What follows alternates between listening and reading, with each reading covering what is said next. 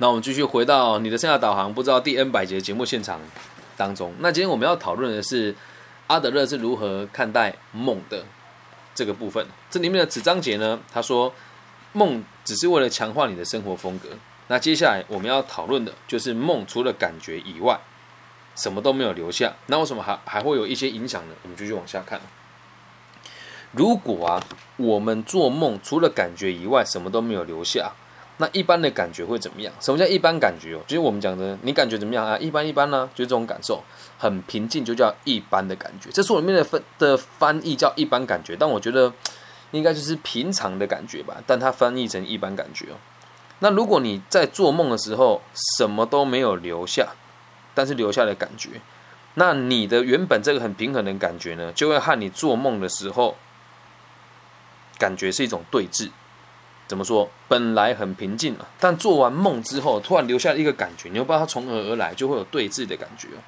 那我们可能会发现哦，有些人有些人不喜欢感觉困惑啊。什么叫不喜欢感觉困惑呢？就是喜欢科学的人，做事情重推理、重逻辑的人，通常都不做梦，或者是根本不做梦，又有可能是他根本有做了，只是他不记得而已。那一般感觉哦，什么叫一般感觉？我对一个人感觉一般般。好，你说我对这个人感觉一般般，代表了什么？是讨厌他还是不讨厌他？一般般听起来就是不讨厌他嘛。哦，一般般呢，不讨厌。对，对，任何事情只要一般般这种感觉，代代表你和这个人或这个事情是有合作的意愿的。这书里面说的。那有些人不想好好的接受合作训练的人，就不喜欢这种一般般的感觉。我看到这边之后，就我真的是一个一般般感觉的人，没什么情绪啊，就是哦，好啊，你支持就支持，不支持就不支持嘛，这个叫一般感觉嘛。那有一些人哦，他就是不喜欢跟别人合作，所以他根本就不喜欢一般的感觉。为什么不想跟别人合作嘛？那这种人呢，就经常做梦。为什么？他们必须得感觉焦虑啊，认为他们的生活风格就应该要占有优势，并且获得别人的认同。所以很多人说，我觉得我自己好焦虑哦。目的只有一个，希望别人认为他很特别，并且期待自己获得认同。那他们希望规避现实的挑战，来得到一模一样的事情嘛，就是优势跟认同嘛。所以借由焦虑呢，就可以规避现实的挑战啊。那很焦虑，那不要叫他做了。当兵有很多种啊，我不会，我不好，不行啊，这是错误的。好，我们继续往下看哦。这个章节第一个重点哦，所以我们归纳梦是一个。个体企图为他的生活风格和目前的问题建立起的一道桥梁。如果这么做，他就能够避免调整生活风格。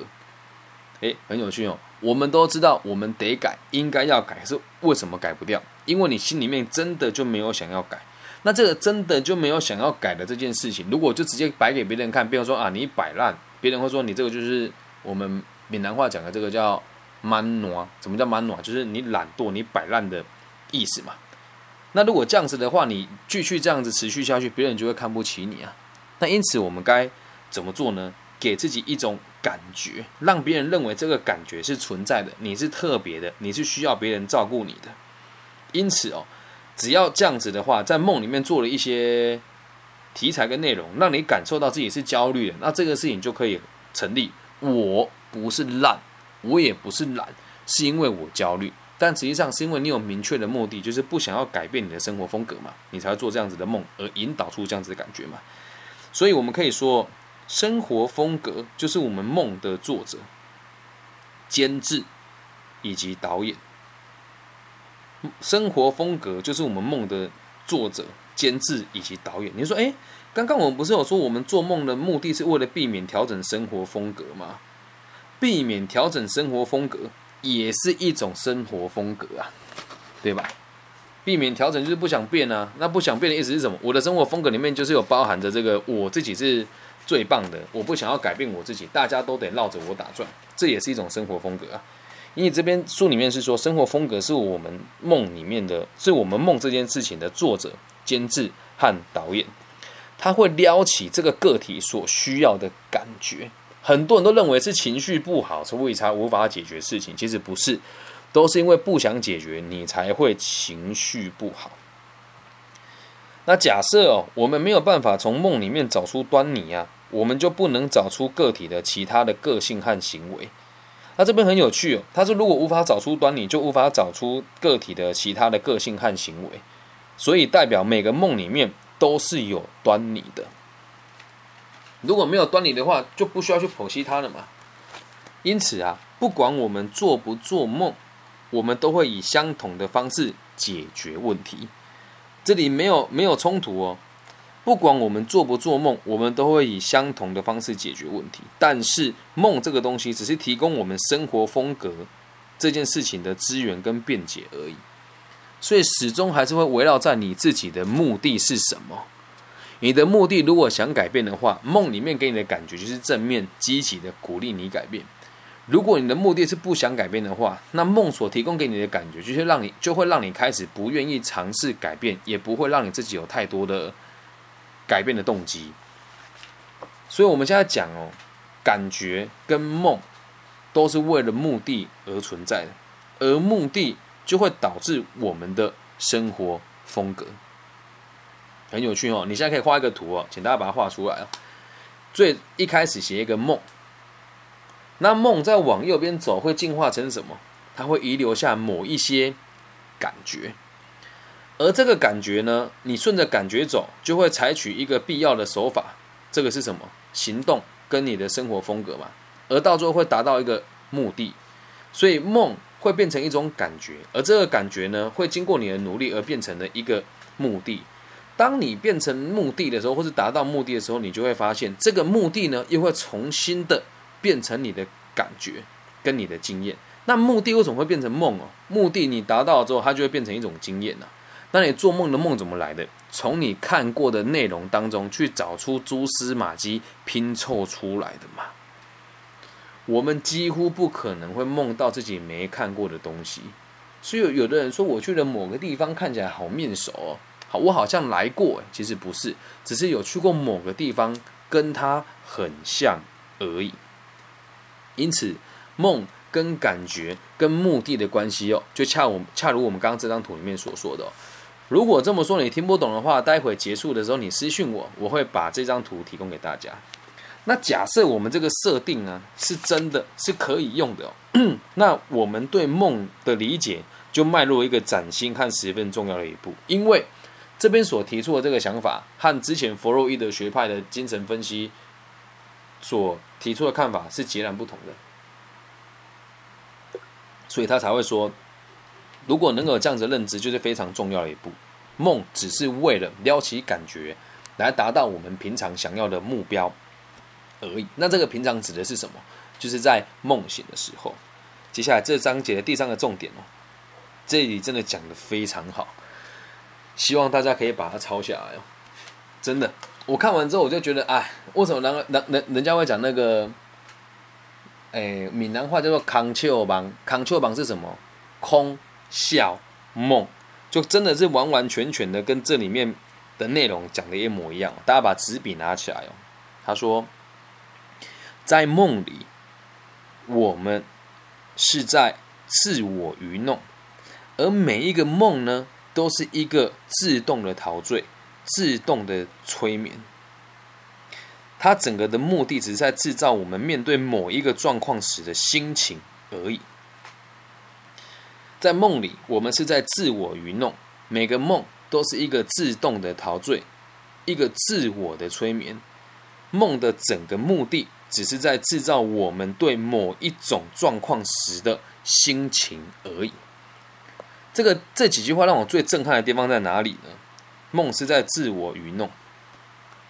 我还记得啊，就是在过去啊，我有曾经很喜欢过一个女生。然后这个女生呢，在很远很远的地方，我从来没有见过她，但是我竟然做梦梦到她了，而梦到的场景呢，恰巧就是她在她的社群网站上面所剖出来的场景。那这个场景，你说我梦到我梦见他了啊，我梦到我遇见他了，这是一种自我愚弄呢？是啊，我看不到他嘛，那是一种自我陶醉呢？是啊，我连他长什么样子我都不知道，我只看过他的照片呢。那这种自我催眠呢，也是啊。为什么？如果我今天看到这个场景是他给我看过的场景，啊，就他们家附近的某个公园，在国外，好那假设是这呃在在某一个区域很远很远的区域哦，那假设是这个状况的话，我就会告诉自己，我有一天一定要去见他。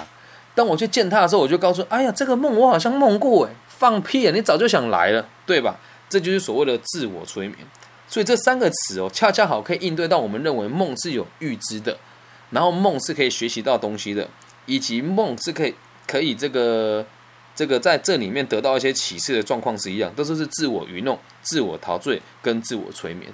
你说老师不对啊，在梦里面的时空间和现实状况不一样啊。那如果我们能能够透过梦的这个时空间的拉扯去做学习，有没有可能发生？我必须得讲，在我的世界，我是认为会发生的。但是只有少数人会有这样子的功能跟能力。可是说到底哦，为什么会讲自我愚弄？我觉得这愚愚弄这个词也是代表着就是不够客观了哦。就比如说我这几天一直跟我的父母亲有生活上的冲突，他们就反正就是发生一件事，我妈妈在煮菜，我说我要过去帮她，然后我妈妈做事就是 很多地方不够有效率嘛，她就会明明就站在电锅旁边哦，她说：“哎，你来帮我把电锅关掉。”我说：“你就在旁边，还我帮你把电锅关掉。”就有点激动这样。我爸就在浴室里面摔东西。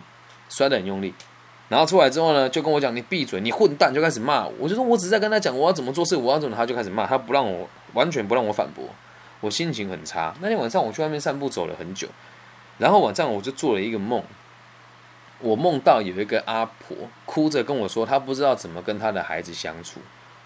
然后在梦里面，我就跟她讲：“哎，孩子这种东西就是这个样子啊，有时候他认为对的事情，你不一定认为他是对的嘛。”那你认为对的事情，他也不一定能够接受你啊。但你得承认，你已经老了。你所你所看到的世界跟现在世界是不一样。你一定有你的智慧，但你的孩子一定也有他自己的逻辑。因此，你们本来就会有很多冲突。说穿了，你不能为了害怕自己被丢掉，而用这样子的方式去操控你的孩子。不管用骂的，或者用焦虑给他看的逻辑，都是一样的。而我刚刚在讲的时候，我自己说梦话，我就把我自己给吵醒了。吵醒了之后，诶，我的心情就平复很多。有没有修正某些我的生活风格？有，原本我的世界是对就是对，错就是错。就算是我的爸爸妈妈，我也要告诉我的立场是什么。而现在想法改变，但这个也要搭配你白天的生活。因为白天的时候，我们这个节目的某一个很远很远很远的朋友就会跟我讲说，每个人都是不同的存在，你得尊重每个人不同，这个世界才会有趣。那就像我和你相处也是一样的，我们两个会接触，就是出自于我愿意跟你愿意而已啊。那哪有那么多要求？这种种的事情，白天的影响也会带到我们晚上来做梦。可是我们会讲哦，梦能不能决定未来？其实不行，都是从你白天给自己下了足够的暗示以后，你才会去做这样子的感觉。所以梦在自我愚弄，在自自我陶醉，在自我催眠，这三句话我觉得讲的非常好。那它的目的只有一个，是在制造我们在对立某最面对某一个状况的时候所应该要有的心情跟感觉，这样能够理解吧？就说跟我们在白天的生活里面所发现的是一样的，我们应该由梦里正确的看出相同的个性。什么叫相同的个性？从你梦里的个性跟你现实的个性，必须得找到它相同的地方。其实不管是做了什么梦，都一如往常的受你的心灵支配。那你的心灵是什么？啊，这个就很有趣，我一定要跟大家分享一个。昨天呢，我们这个即时创作的，我跟一个朋友聊天所做到的即时创作，来听清楚了。我思故我在，我思故你在，你思故你在，你思故我在。好，那什么东西能够证明你我的存在？就是只有你的思考，而这边的思考，所谓的思考，就是你的心灵。那为什么你会说他在？因为你希望他在，所以目的出来了，这个人就存在了。好，那你自己也是一样，你思考你自己代表你存在啊，这谁说的？笛卡尔嘛。那用于这个热恋的恋人当中也是一样啊。我思故你在，你思故我在啊。那你思故你在。我思故我在啊，理解吧？所以这个心灵呢，也就是来自于你对于你的优越目的跟你想要达到这个目标所建构出来的你的感受，这个就叫做心灵。不管是白天还是晚上，都会因为这个目标所产生你现在的认知，这个就叫做心灵来支配这一切。而这一切呢，我们在做梦呢，就只是为了白天所需要的感觉做准备。又可以举那个例子啊，我礼拜一不想上班，所以礼拜一起来，你心情大部分都是很不好的，原因只有一个，你压根不想上班。那假设我们这样子的观点是正确的，即使在梦里面的架构的运用当中，我们也可以看到自我欺骗。什么叫自我欺骗呢？就像我们也都都都知道这个事情是这样子的。那我们还是可以自我欺骗的原因，是因为你还是会相信自己能够做到，你还是会相信你梦到了某一些未来，这样能够理解吧？所以，我们就算看到这件事情都认同它了，也以为它是真的，我们也无法避免做梦的时候有这样子的感受。我很期待，就是这两天我会梦到什么梦？当我有这个认知之后，我还会做出什么样子的梦呢？我不知道，但我也很期待。所以，即使我们都已经知道这些架构了，这些应用了，我们还是会在梦里面感觉到自我愚弄、自我陶醉跟自我催眠。就像我今天晚上做，哎，昨天晚上做那个梦也是一样啊。我已经看完这个章节，但我依旧的还是梦到了我在梦里面对某个老人说教。嗯，而这件事情醒来之后，我就释怀很多啊。奇怪了，我对其他人的爸爸妈妈都可以这么理性，怎么对自己的爸妈理性不来了？然后就敲了一下自己的后脑勺，什么事就都没有了。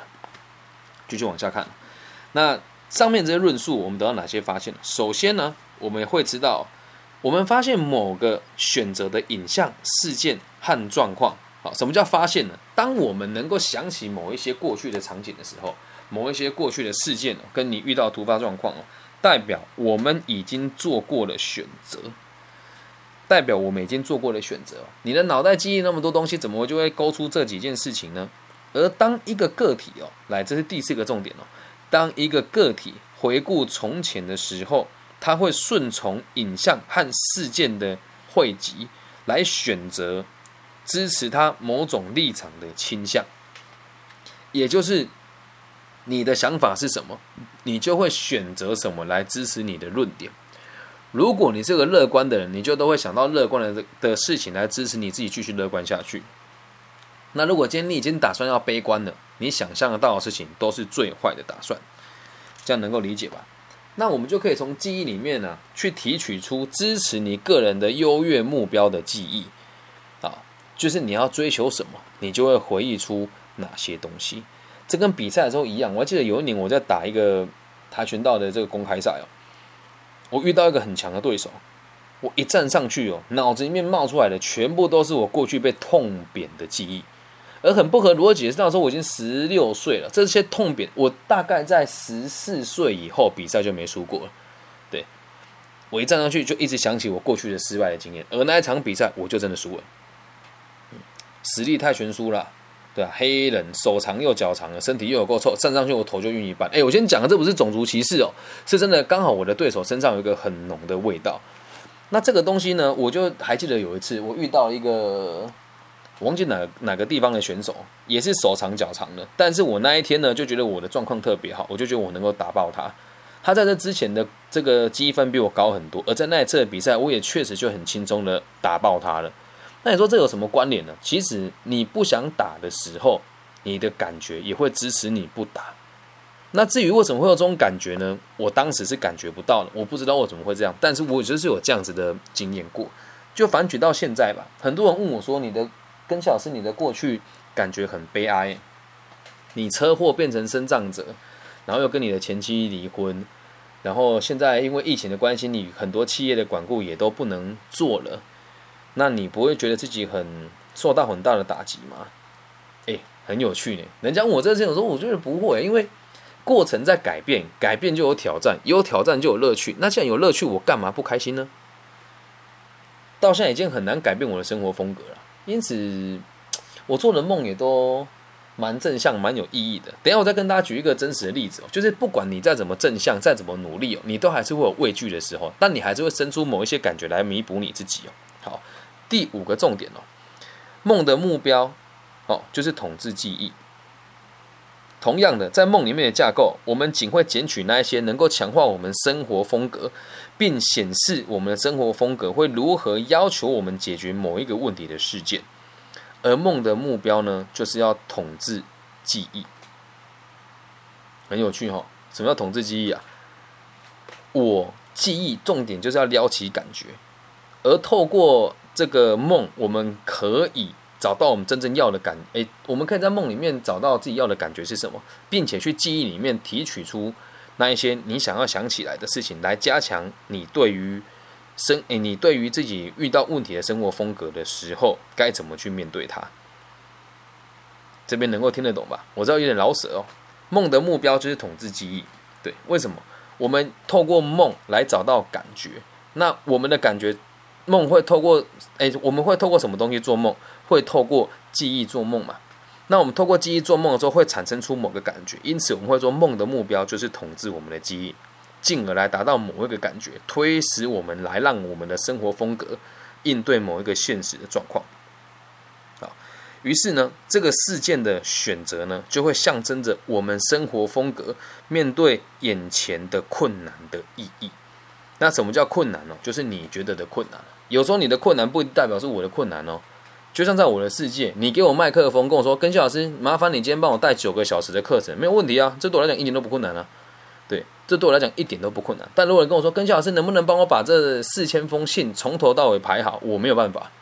对所以，当我要面对这件事情的时候，假设它是一个拉长到半年、一年要完成的任务，我的梦就都会对这件事情来做出适当的感觉，来协助我达到我想要的目的。所以哦，这个重点，最后一个重点哦，在梦里面生活的风格请求哦，从他的方式现实里来解决困难。哎，我换个方式说，这有点老舍哦。